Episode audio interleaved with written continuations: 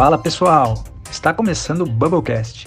Por aqui, os times jurídicos das empresas que estão construindo novos modelos de negócio compartilham seus aprendizados, inquietações e as suas descobertas.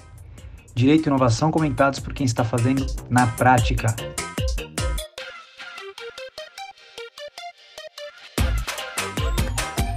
Pessoal, meu nome é Caio, sou do time jurídico do Will Bank.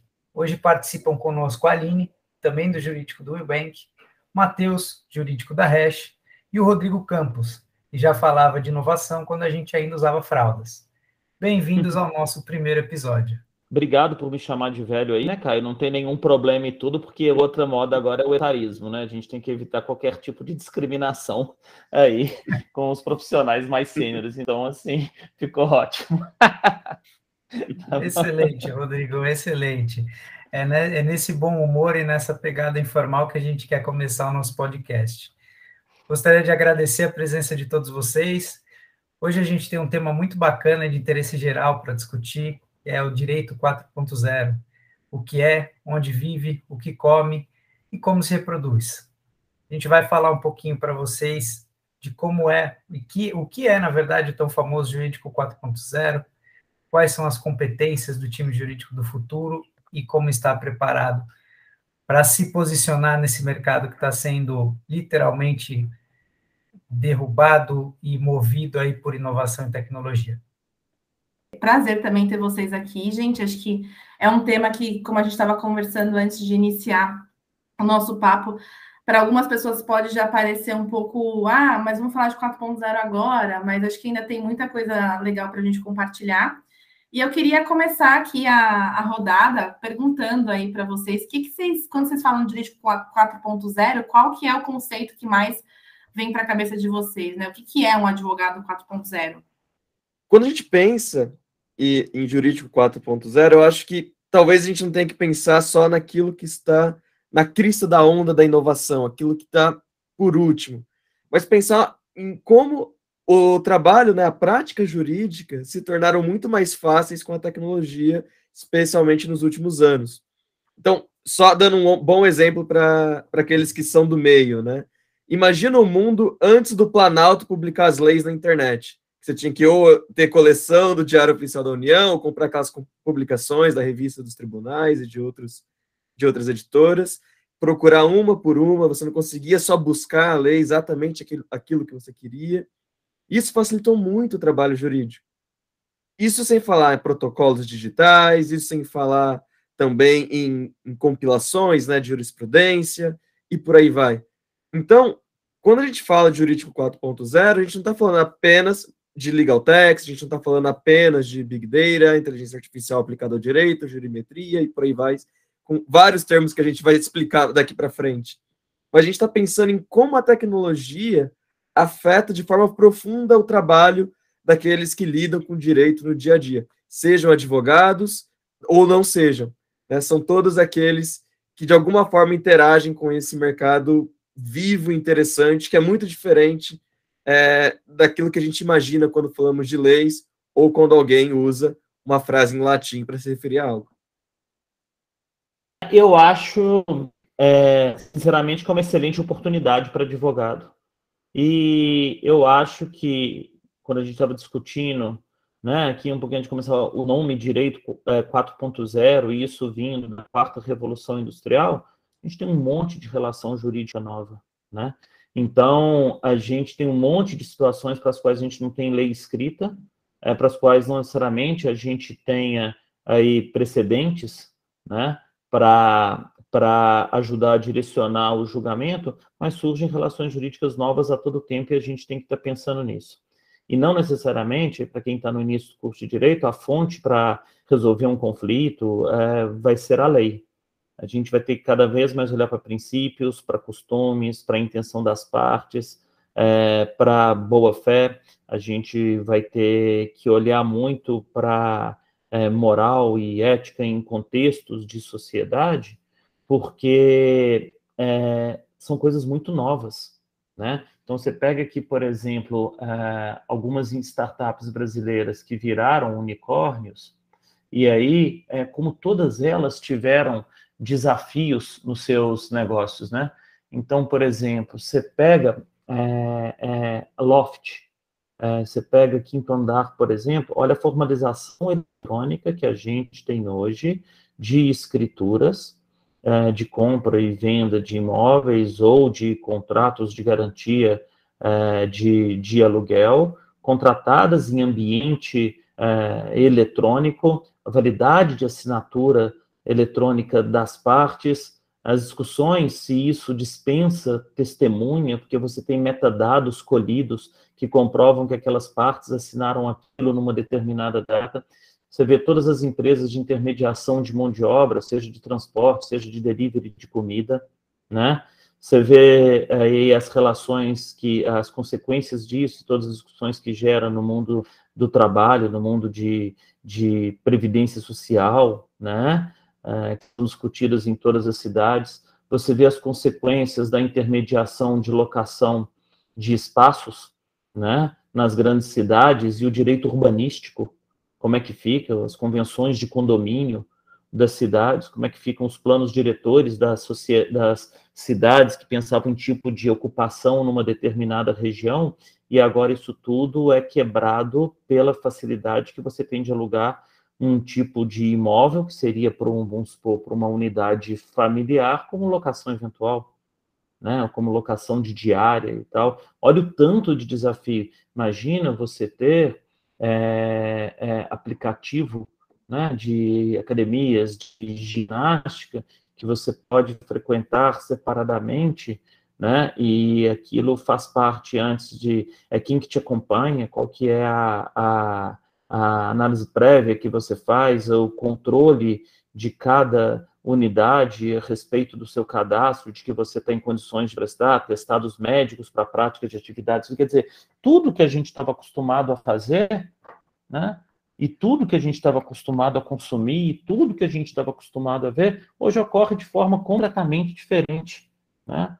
E os direitos e responsabilidades das partes, né? Facilidade de abertura de uma conta hoje, aí você vai ver quando você trabalha numa parte mais regulatória, né? É, é, aí como é que são tratados pelos reguladores essas novas tecnologias, o que, que é o sandbox regulatório, um monte de coisa para a gente pensar o tempo inteiro, vai falar de responsabilidade de telemedicina, praticada à distância, pandemia acelerou todas essas discussões, a gente vai falar de possibilidade de autosseguro, que a gente poderia fazer através de um grupo, e no final das contas é muito mais próximo do nosso dia a dia do que isso, porque hoje é, quem é que utiliza o telefone mais por voz do que por aplicativo de troca de mensagem?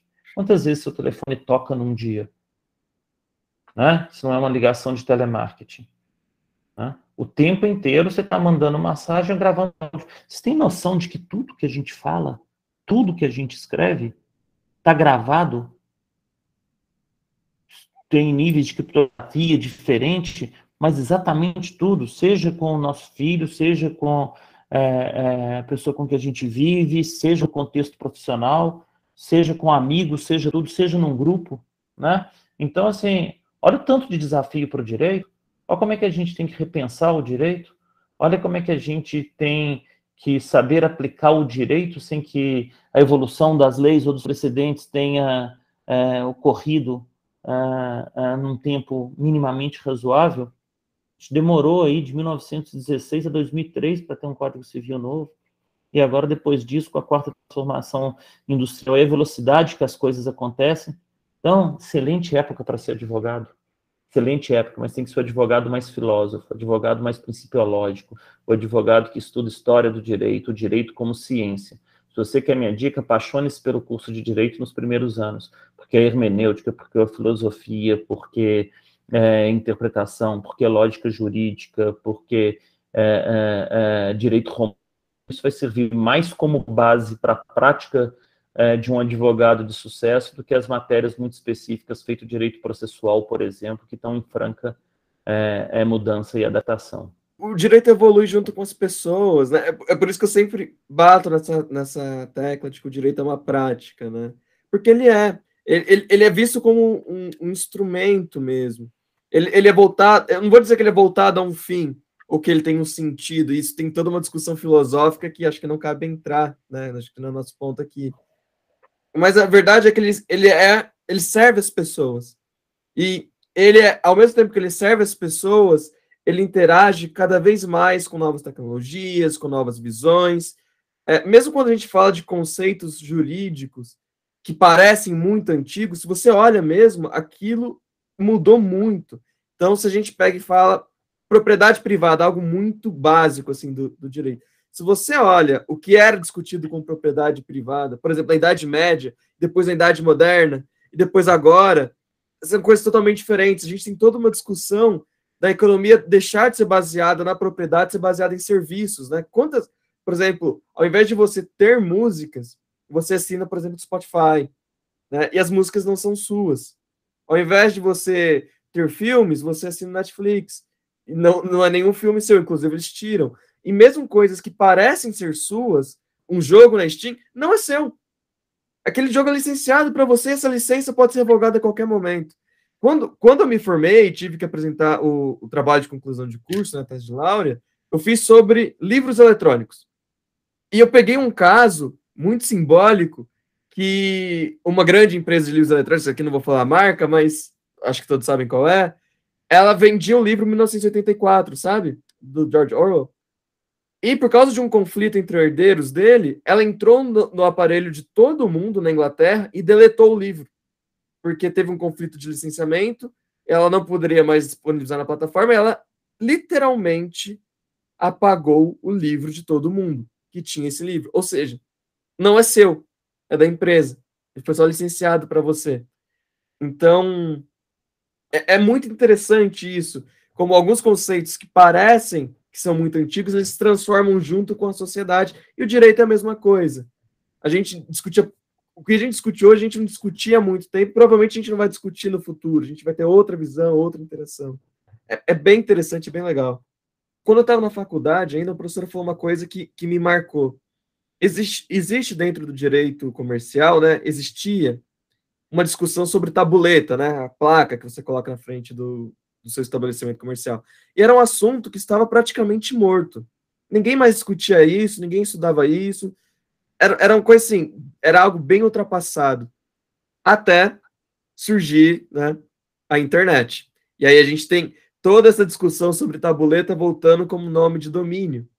Então a gente tem tu, tudo isso que foi produzido lá atrás, num contexto de como você destacar o seu estabelecimento comercial físico, servindo aqui para destacar o seu estabelecimento comercial virtual. Então, tudo isso que era utilizado, era muito comum no século XIX, no começo do século XX, nas discussões de direito comercial, e que acabaram perdendo um pouco de força conforme a gente tinha cada vez mais campanhas de marketing, publicidade, é, tudo isso voltando por causa do avanço da tecnologia. Então, algumas coisas a gente cria e outras coisas a gente reaproveita, o, que é muito, muito comum no direito. E sabe o que eu acho demais? Cara, muita coisa morre no Código Civil. É impressionante. Então, assim, é, você vai falar, por exemplo, poxa, chega uma consulta de uma empresa de games que vai falar sobre menores, né? Contratando ou comprando moedas para aquele jogo ou skills para poder utilizar durante a partida e a preocupação se ele tem mais ou menos de 18 anos e a que conta que está vinculada. Se... A gente está falando de capacidade, né?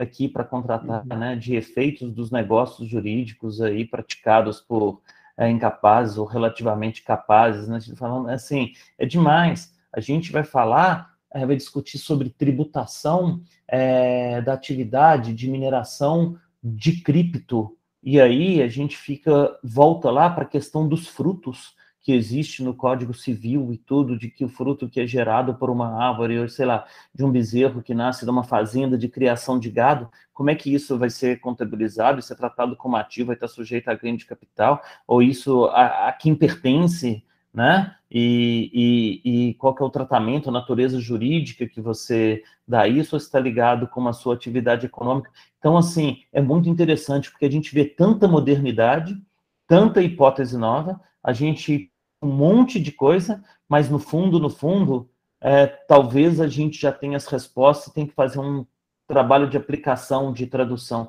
Então a gente está falando dessa capacidade, Alina, você não queria fugir muito do tema das habilidades que que o advogado tem que ter, e a gente quer voltar lá para o estudante de direito atrás, mas assim, acho que nunca foi tão importante ser atento e curioso ao que está acontecendo na sociedade, e realmente eu acho que o direito se torna mais vocacional, porque agora tem que gostar muito, muito, muito das matérias básicas do direito, quanto ciência, focar muito nessas coisas para poder dar uma contribuição para essa sociedade em transformação na forma de tratamento das relações jurídicas e dos negócios aí que são né, fechados, entabulados nesse novo contexto. Então, assim, o que, que isso muda para o profissional do direito? Talvez seja mais uma questão postural do que de dia a dia. Rodrigo, e pegando um gancho aí nessa sua questão do, dos serviços e de como a gente vai ser cada vez mais necessário, é, como você, assim, na, na posição né, de, não, de não ser a pessoa em house, como a gente está aqui no caso eu, Caio e o Matheus, como você vê a transformação da prestação de serviços?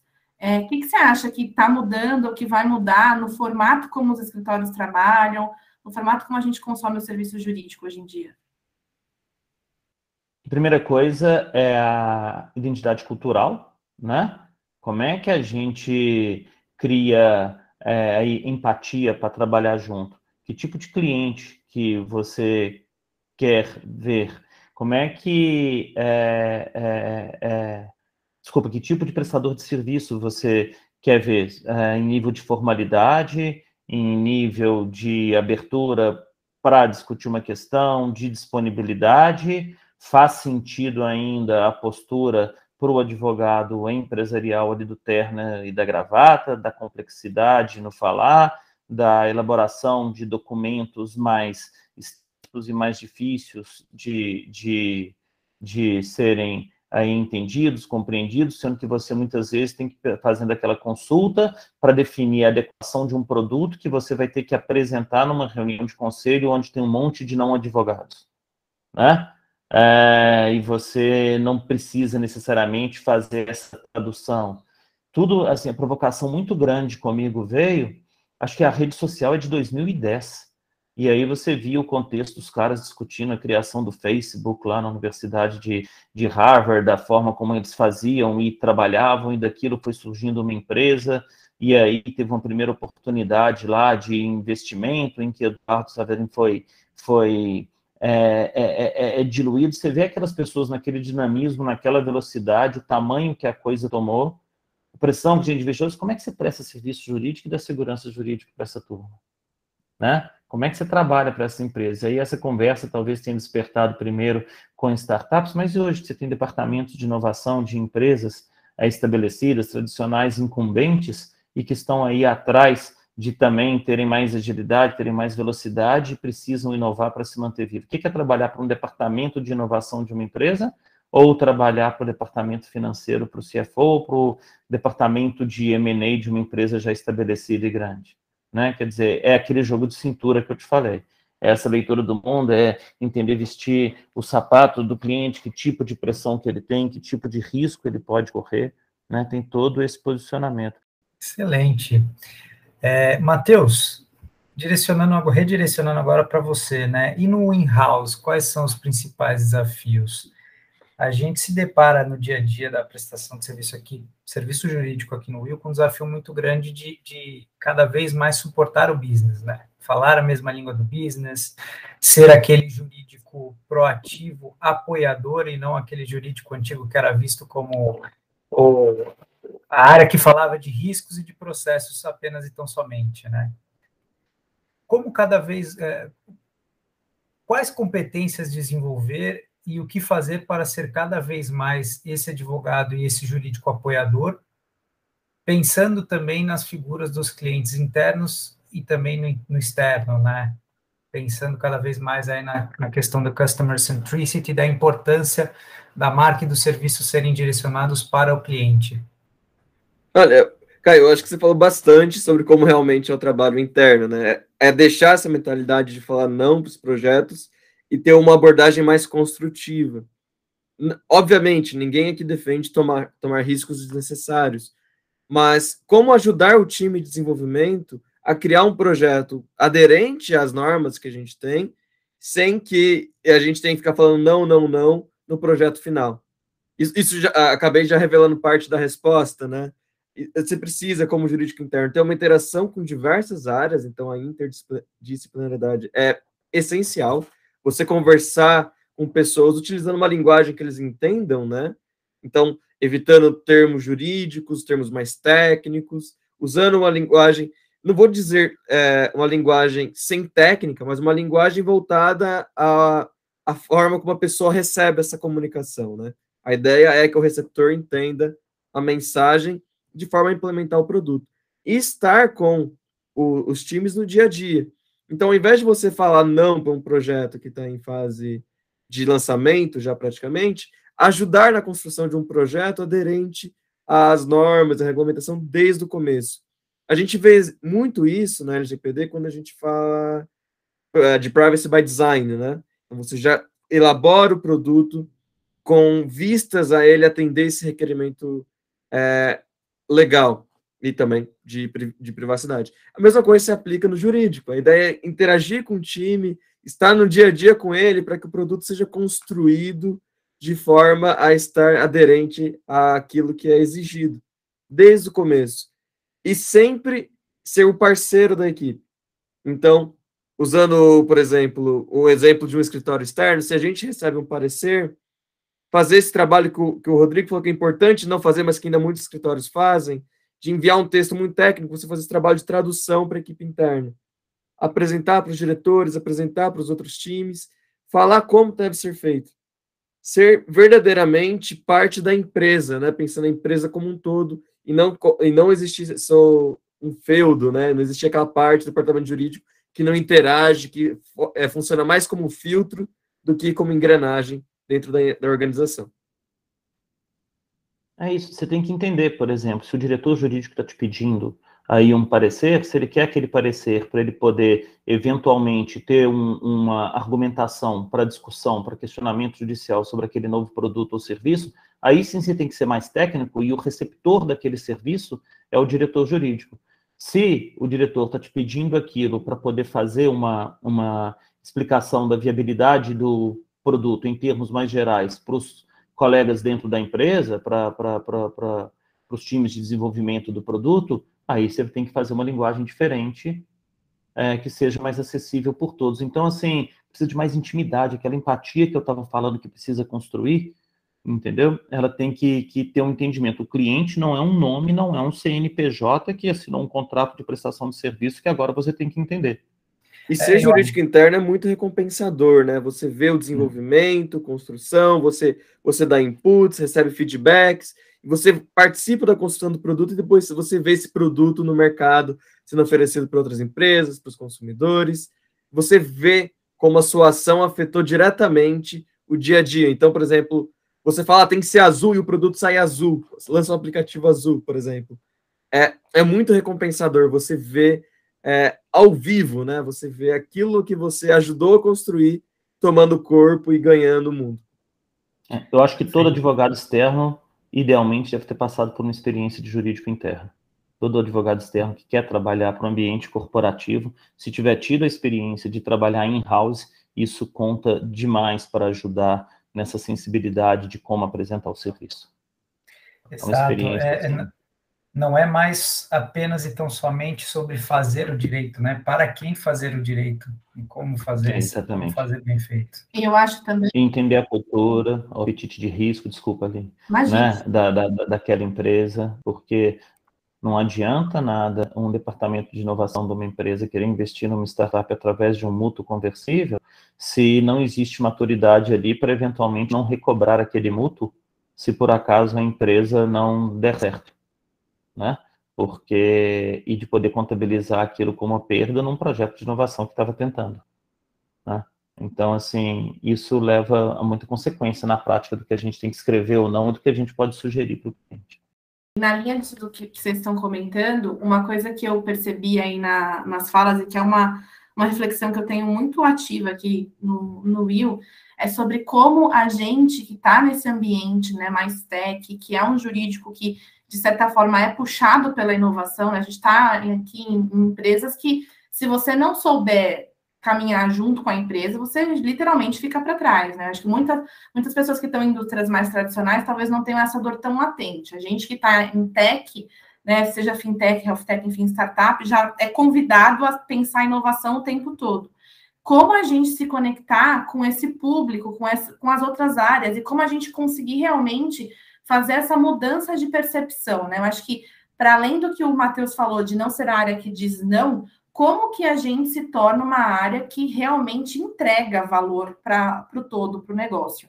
E aí eu acho que esse é o grande desafio, sabe? Você mostrar que você sim é, é, advogado, mas que sim você pode ajudar na construção. E você perceber que a tua construção também faz parte do produto como um todo, né? A gente é que tá aí, que é uma empresa voltada para pessoas, para o usuário em si, que a gente, a gente pensa o produto a partir da percepção do usuário, a gente pensa muito em jornada, né? Em aplicação do design de produto, aplicação de UX em todas as fases da, da concepção do produto. A gente, como jurídico, para agregar nessa mentalidade, a gente precisa também ter esse mindset de, poxa, eu estou construindo a parte de uma jornada que no final do dia é o que entrega valor para o cliente é a experiência que aquela jornada toda conclui, né? Se eu, por exemplo, trazendo aqui um exemplo nosso do, do Will, se eu, no meio dessa jornada, coloco um termos de uso de 77 páginas, com um monte de texto complicado, com toda a regulação de bacen refletida ali dentro, qual é o valor que eu estou aportando para o cliente, que vai ter que ler aquilo, entender aquilo ou não entender aquilo, né? E só simplesmente ler e não concordar. E, principalmente, qual que é o valor que eu estou aportando para os outros times? Qual a percepção de valor do trabalho jurídico que o time de produto que batalhou ali para que cada botão fosse estrategicamente pensado para melhor experiência possível, como ele vê valor no meu trabalho? Então, acho que um, um grande desafio para a gente que é jurídico in-house, de empresas que têm esse mindset realmente orientado para design, orientado por, por experiência, é você se entender como parte do, do todo e você entender que o direito pelo direito, como ele sempre foi entregue, não vai trazer valor nem para a percepção dos seus pares, dos seus parceiros, e nem para a percepção também do teu cliente final. É você se perceber como parte da jornada, né? Não sou uma, uma área que está só na linha de defesa, que diz não ou que diz sim, mas eu sou uma área que tem um trabalho ativo no impacto que o cliente vai ter também com a jornada e com a experiência que a gente está entregando no final do dia. Então, acho que essa, para mim, o 4.0, né, e também já trazendo um pouquinho aqui de do que é a minha percepção, é muito isso, é você se sentir, você realmente ser parte e não ser só uma parte no sentido de não dizer não, mas ser uma parte que efetivamente faz diferença. É o que o Matheus falou, você ser uma engrenagem dentro do, do todo, você não ser uma, um filtro, né? Acho que essa tua, essa tua percepção é muito legal. E a gente, às vezes, falando do movimento 4.0, isso foi um pouco do que o Rodrigo também trouxe, que até foi uma das perguntas que a gente fez, é o que, que é o relevante, né? Você saber de dados, você saber de tecnologia, você saber de aplicação, aplicar o direito de forma inovadora, talvez o 4.0 para a gente não seja só o multidisciplinar, né? Talvez o, o multidisciplinar seja uma pequena parte que a gente vai ter que conhecer para poder realmente caminhar na, na, mesma velocidade do que o resto da empresa, do que o resto do, do time. Mas talvez o nosso delivery final seja efetivamente direito. E como entregar direito né, numa sociedade em que as relações estão mudando o tempo todo, né? Em que o próprio, as próprias regras elas, elas, elas brigam com o tempo da própria positivação delas. E aí acho que essa reflexão para mim fica muito clara aqui na nossa conversa, né? Poxa, às vezes a gente está ali mirando em, a, em, aprender um milhão de coisas que nem são jurídicas, que nem sei se a gente vai conseguir aprender com tanta facilidade, sei lá, ciência de dados, estudos estatísticos, o próprio design, que é uma ciência completamente à parte do, do direito, toda, toda única. E será que a gente não esquece que talvez o 4.0 seja a gente ser advogados preparados para lidar com as questões que vão vir com a transformação tecnológica, com essas novas relações e como a gente orienta as pessoas com base jurídica sem ter regra positivada ainda, né? Sem ter o direito positivo. E é muito do que o Rodrigo trouxe, de ser extremamente curioso, de trazer essa, esse, essa reflexão mais principiológica e conseguir realmente construir é, o direito do futuro, né, gente? Acho que é isso. Essa questão de multidisciplinariedade, para mim, é você estar tá consciente do que você não sabe. E não necessariamente você querer centralizar e ser o cara que sabe de tudo. Então, você tem que saber quem que você precisa para te complementar. Morro de pavor de estar num ambiente onde eu só converso com pessoas iguais a mim o dia inteiro, onde eu só convivo com outros advogados. Assim, estar num ambiente multidisciplinar, isso afeta o projeto de arquitetura das empresas e dos escritórios, ou a capacidade de um escritório eventualmente colocar a pessoa num coworking, sei lá, é, é, esse tipo de coisa, mas assim, a gente tem que saber o que a gente não sabe e buscar informações em outras fontes, em outras pessoas, em relacionamento, sem qualquer tipo de prepotência, achando que a gente sabe mais porque a gente é advogado, sem falar pode, não pode, sempre ouvindo o outro lado e vendo por que, que aquilo é importante, entendeu? É, é muito, muito, muito essa multidisciplinariedade, é saber conviver é, com a diversidade para você complementar a base de informação que você precisa para dar melhor orientação jurídica.